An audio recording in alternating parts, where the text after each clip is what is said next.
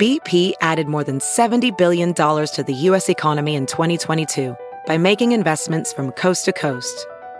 Investments like building charging hubs for fleets of electric buses in California and starting up new infrastructure in the Gulf of Mexico. It's and, not or. See what doing both means for energy nationwide at bp.com slash investing in America. Big Party began and Molly. on channel 94.1. Well, according to the president, he is ready to embrace peace and says Iran appears to be standing down. He addressed the nation from the White House yesterday, just one day after Iran launched a counterstrike on a pair of U.S. military bases in Iraq. So the president said that Iran appears to be done, that they, you know, just they did their They did retaliation, And that's then over, that's yeah. it. Um, the question is is that really the case on account of the fact that security experts say hacking attempts from Iran have nearly tripled following the airstrike? You know, they'll wait. They'll be patient, but maybe no Iranian stuff. He had a positive line though. So everybody was focusing on the first line, which he said. He walked out and he said, "Iran will never have a nuclear weapon." Like he didn't say hello. Okay, No. just go His right into opening it. line wasn't even about the current war. He said, "Iran will never be allowed to have a nuclear weapon."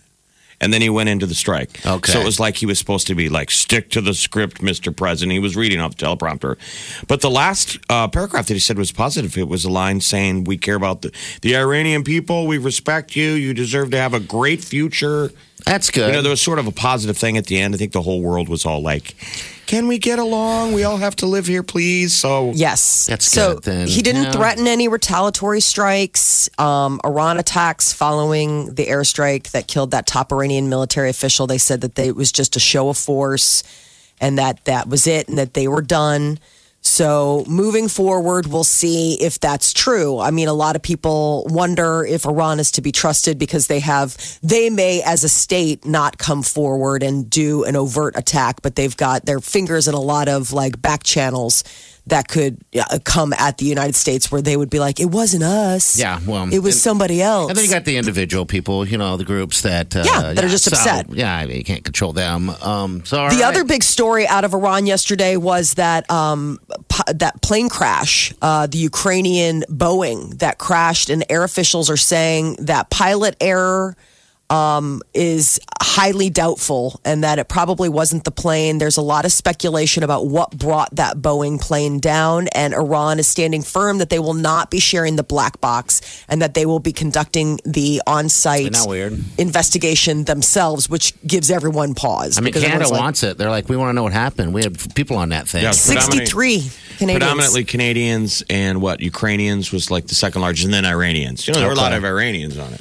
Wow. I was surprised about the uh, how many Canadians. I mean, they were talking 63 Canadians. I mean, Trudeau is all over this now. Um, their prime minister saying this isn't going to be good enough. Like they want answers. A large what happened? contingent from Edmonton, Alberta.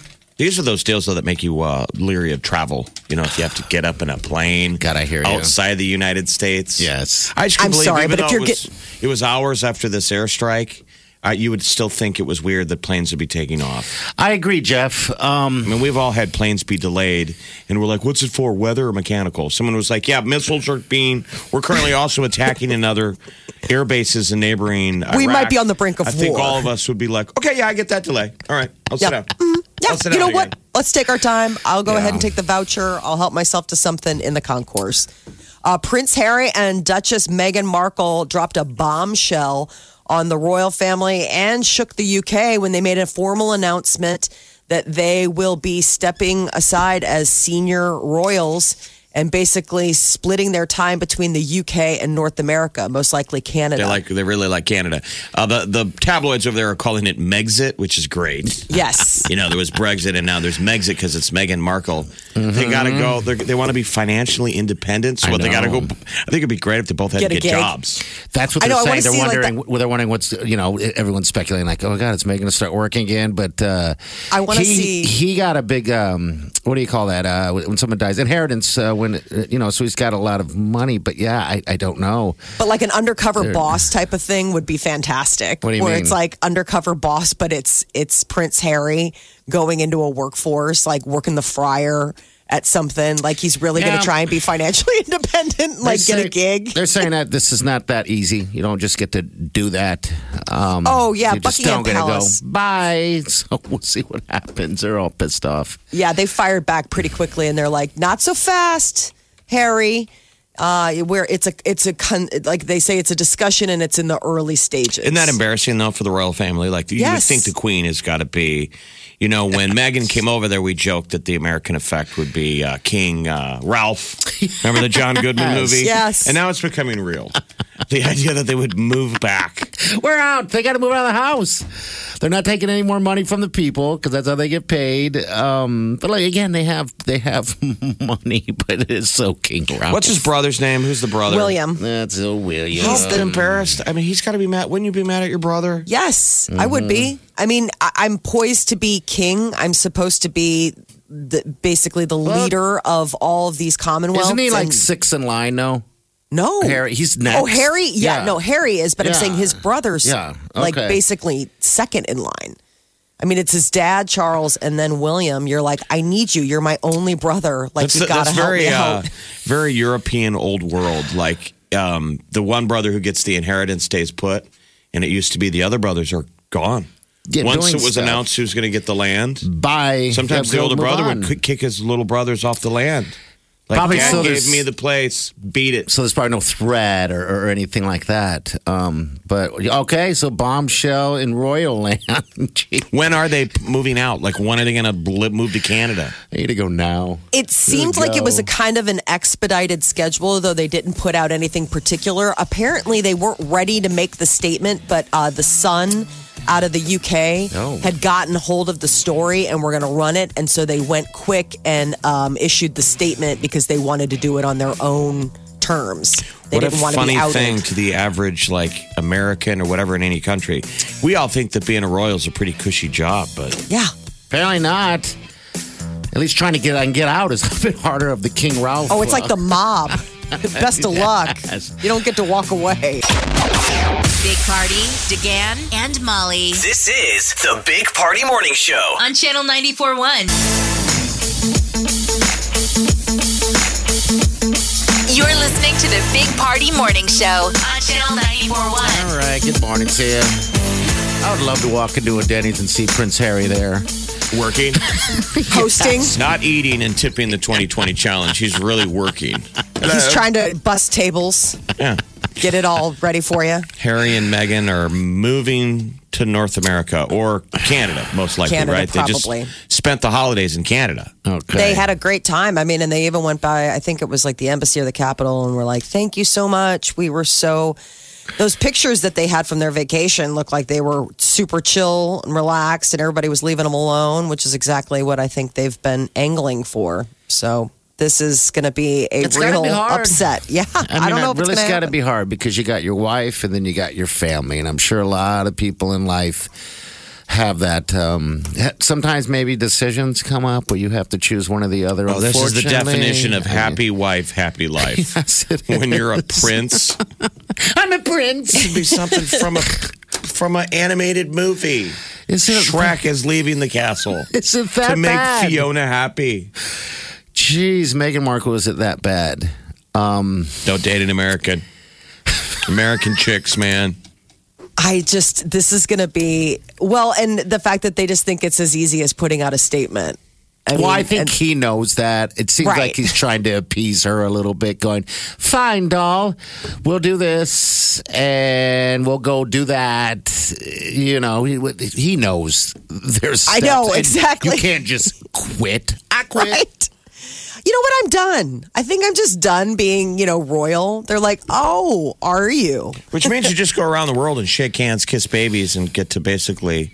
You're like Anthony Bourdain. All Like you do is travel cutting. and get to eat in fabulous locations. No one's going to bill those guys. They're going to walk in a restaurant. No one's going to bill them. You know, they're going to get to eat, like you said. Uh, they have money. So You guys haven't been so, uh, following The Crown on Netflix, No, right? uh-uh, I it's no. so good. So season three just dropped uh, right before Christmas, and one of the things that the whole show opens up with is when what was it Prince Edward or King Edward re- relinquished his duties to marry his American divorcee wife. Like he was gonna, he was set to be king of England, and he's like, nope, I'm hanging out with my wife, and he still lives the good. He still lived the good life in France.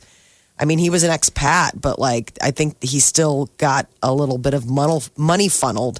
So I don't know how I always much. wonder.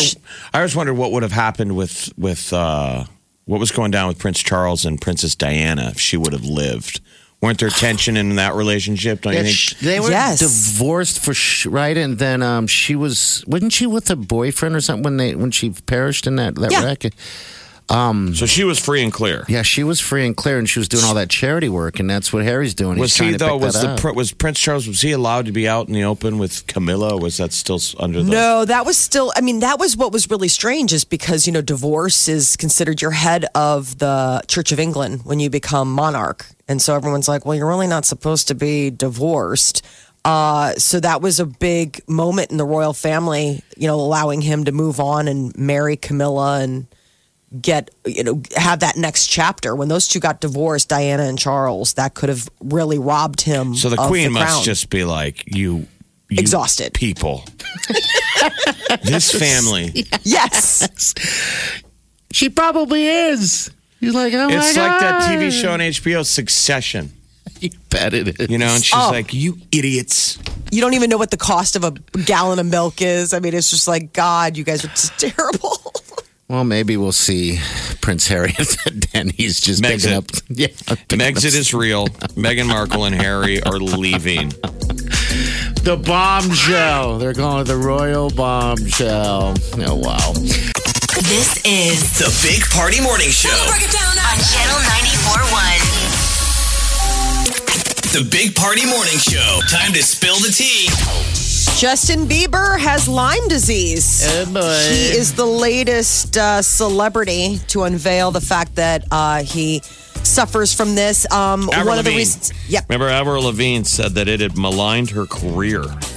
She put out a while. statement, you know, supporting him and telling him, you know, hey, it's in all 50 states, it's in every country in the planet except for Antarctica, but you know, it's a, it's not a global priority. But her and him are Canadians, so what's with the, the ticks. Ticks I thought the biting same the Canucks. I don't Um, know, but How you know we what? not have Lyme disease? That people have gotten Lyme disease in Luck. this state and uh, have died. I mean, can you have it and not know it? Uh, You'd you eventually know it. It wipes you out. It I does. mean, it's a wear down. All right. So he's also talking that his last year has been hell. Yes. With Lyme disease and something else. But uh, however, he does have that YouTube uh, documentary coming out. He said he's going to explain it all right there, people. he had a chronic case of mono. Yeah, that's what it is. That's if you've is. ever had just a regular case of mono, it absolutely levels you. So if you've got bad mono and Lyme disease, I'm surprised he was mobile. My, I had mono my freshman year of college.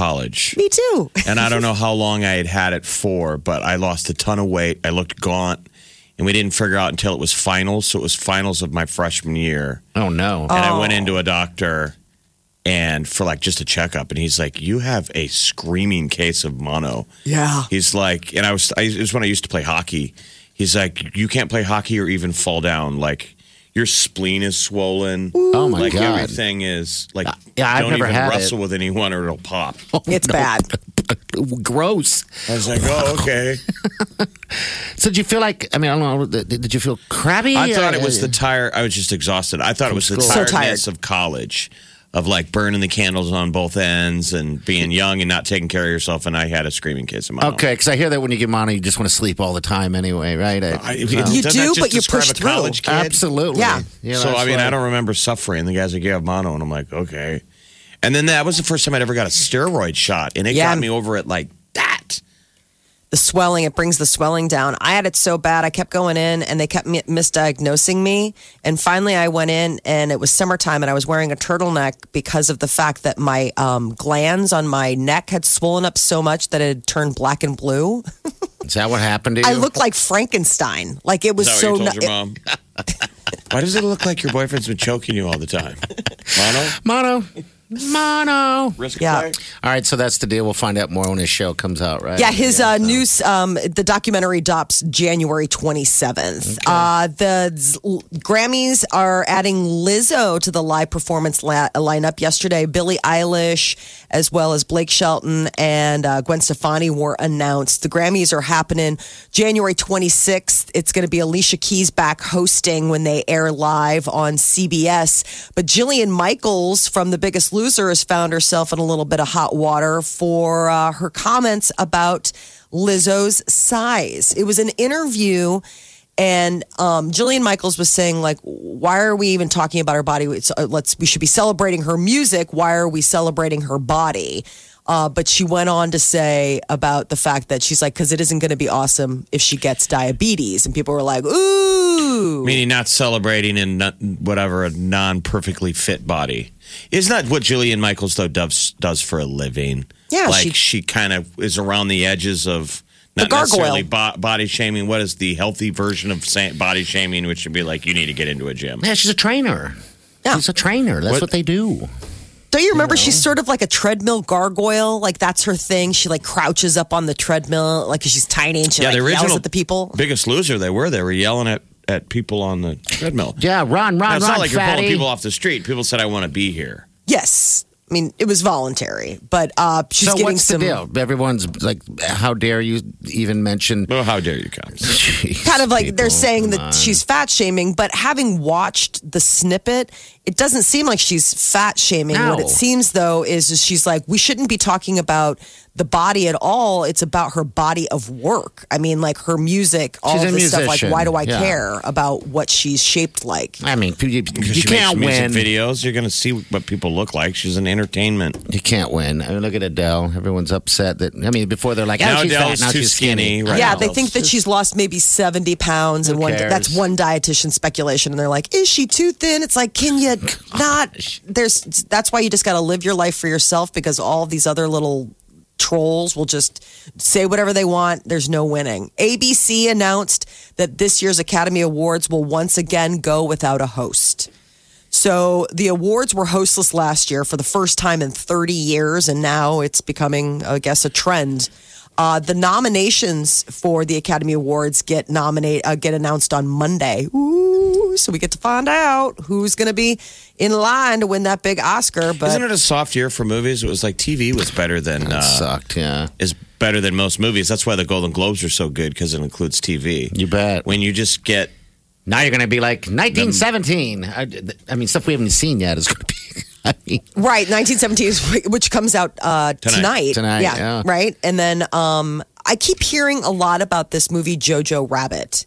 I don't. Which- I've never heard a word of that. Really, Jojo Um, Rabbit. Yeah, Jojo Rabbit has gotten a lot of buzz. It was sort of like an indie movie that went out, and um, it's that f- filmmaker from New Zealand who's gotten quite a bit of uh, uh, like accolades lately. Now, is is Netflix allowed to have their movies on uh, up for Oscars yet? Yes, remember that was the whole thing is that they had to have at least like one screening, like a week in a movie theater. That's why they put Okay. the Irishman out. But isn't that the only one? Isn't that the only one from Netflix? I think that went to Marriage Story. Marriage Story did too. Okay, Marriage All Story right. was another one that was nominated, and that's another Netflix vehicle that they put in the theaters, I think, for like a hot minute so it could be nominated. Netflix has also announced that they are coming back with season three of Ozark on March 27th. So if you're a huge fan of that, and who isn't? If you're not, you just don't know it yet. Jason Bateman and so good. we don't know what's going to oh. happen in this final season. There's not a lot of room. He's kind of there's a lot I think we of. run the path. There, you can see the, the the T in the road. He makes a good stressed out kind of dad. Friend. You don't have to wait till March to see him. He has got a uh, new show on HBO that starts this Sunday called The Outsider, based on the book by Stephen King that was so good, and he's actually directing Yeah, too. and he plays a, a bad guy, which is weird. You don't usually see Jason Bateman as a potential. Is he a bad guy though? Well, that's how they're selling. They think he's a murderer. They think he don't know. he murdered children. Is So this it's a very dark? Is this a uh, like an episode episode or like a, Yeah, a movie? series on All right, good. HBO. Very cool. The Big Party Morning Show. on Channel 94.1.